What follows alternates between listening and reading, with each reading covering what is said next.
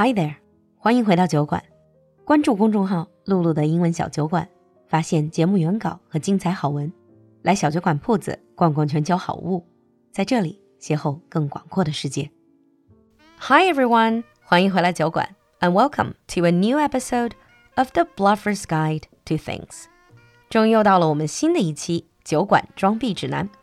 This very special segment is designed to give you crash courses on specific topics and fields to help you sound more sophisticated, or at least to fake that sophistication. So far, we talked about coffee, wine, and craft beer. In today's new episode, however, we're going to talk about another type of liquid. Not something you can drink, but equally important.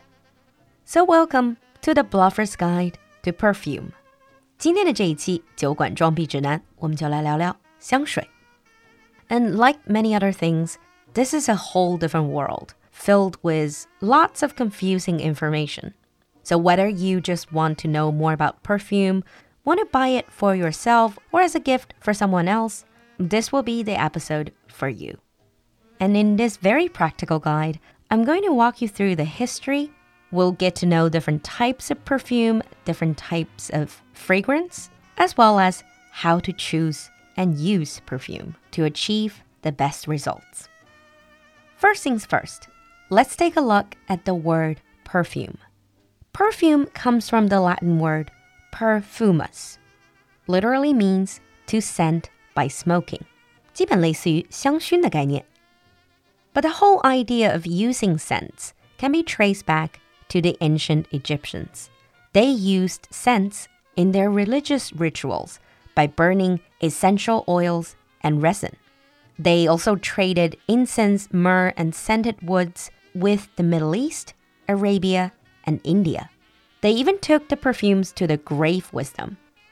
But in the ancient world, it's not just the Egyptians that took a special liking to these amazing scents. The ancient Persian kings had their own signature scents which no one else were allowed to use. The ancient Romans preferred frankincense and myrrh, which they used to scent their houses. 古罗马人会用到 frankincense 乳香和 myrrh 没药来熏香自己的房子。In the West, people hear frankincense and myrrh usually in Bible stories. As history progresses, perfume took on an even more important and functional role. In medieval Europe, people believed the disease and illness was caused by miasma, or bad air. So perfume was used to stop diseases such as the plague. 到了鼠疫横行的中世纪欧洲，perfume 就被当成了是防疫祛病的利器。But so far, these are just scented things, not really the liquid perfume as we know today. Although the knowledge of something perfumery came to Europe as early as the 14th century due partially to Arabic influences and knowledge, but it was the Hungarians who ultimately introduced the first modern perfume. 虽然说早期这种类似于 perfume 的东西是从阿拉伯传入欧洲，但是第一款现代意义上的香水却是出现在匈牙利。And this is the first modern perfume made of scented oils blended in an alcohol solution. And this was made in 1370 at the command of Queen Elizabeth of Hungary and was known throughout Europe as Hungary water. 当时也被叫做匈牙利女王水. And then the art of perfumery prospered in Renaissance Italy. 香水的工艺又在文艺复兴期的意大利快速的发展起来，and it just all took off from there. And back in the olden days, perfume was used by the upper classes. 不过当时的香水是上流社会专属，用到的原料都是极其珍贵的，比如 ambergris 龙涎香。This comes from the intestines of sperm whales，其实是存在于墨香鲸肠道的一种物质。Civet from a civet cat and musk from the musk deer。再有就是来自麝猫和麝的麝香。 Now fast forward to the present day, when every one of us can afford to buy and use perfume. But here's the problem. Say you go to an online store and search for perfume. You get easily confused because not only are there so many different brands, there are also so many different types of perfume depending on different level of fragrance oil concentration. 要了解香水，首先就要了解 根据浓度和持香时间长短不同，香水被分为的几种种类。Let's start with the most expensive one, the one with the highest fragrance oil concentration. They're called parfum. You heard it right. It's not English, it's actually French. P A R F U M, parfum. 中文把它叫做香精。They typically contain about 20 to 40% concentration, which makes it heavier and stronger, which means when you use it, really only a few dabs will last you the whole day, 8 hours, for example. One level lower is something called eau de parfum, or EDP. 这个被叫做香水或者淡香精. They have a concentration of 10 to 20%. Therefore, they have a lighter oil concentration and more alcohol and water concentration compared to parfum. Nevertheless, it is still quite strong and it will last on your body for about 5 hours. Going further down is eau de toilette or EDT. 中文叫做淡香水. It sounds a bit strange because the French word directly translates into toilet water, but it's not really toilet water, but water you use to groom. Eau de toilette contains 5 to 15% oil concentration and it will last about 2 to 4 hours. Because it's lighter, it's really suitable for warmer weather when you don't want very strong perfume. One step lower than that is eau de cologne, 也就是中文里说的古龙水. Now, most people think of 古龙水 or cologne in English, they think about something for men. But eau de cologne is not really just for men. It simply means it's a lighter variation. So women can also use it. Eau de cologne normally has 2 to 5% concentration, can last about 2 hours. And there is still one below that, which is called eau fraîche or fresh water. 中文版的翻译成清淡香水或者清凉水. This is the least expensive and least concentrated usually contain about 1 to 3% oil concentration. It is a great summer product for at the beach or gym. This is very similar to some of the aftershave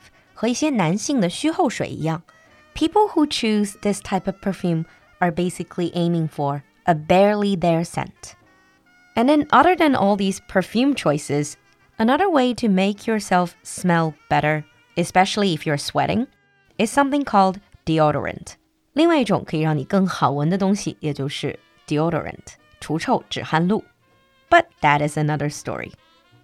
So let's recap. From the most expensive to the inexpensive, from the high concentration to low concentration, we have parfum, eau de parfum, or EDP, eau de toilette, or EDT, eau de cologne, or cologne, and eau fraîche.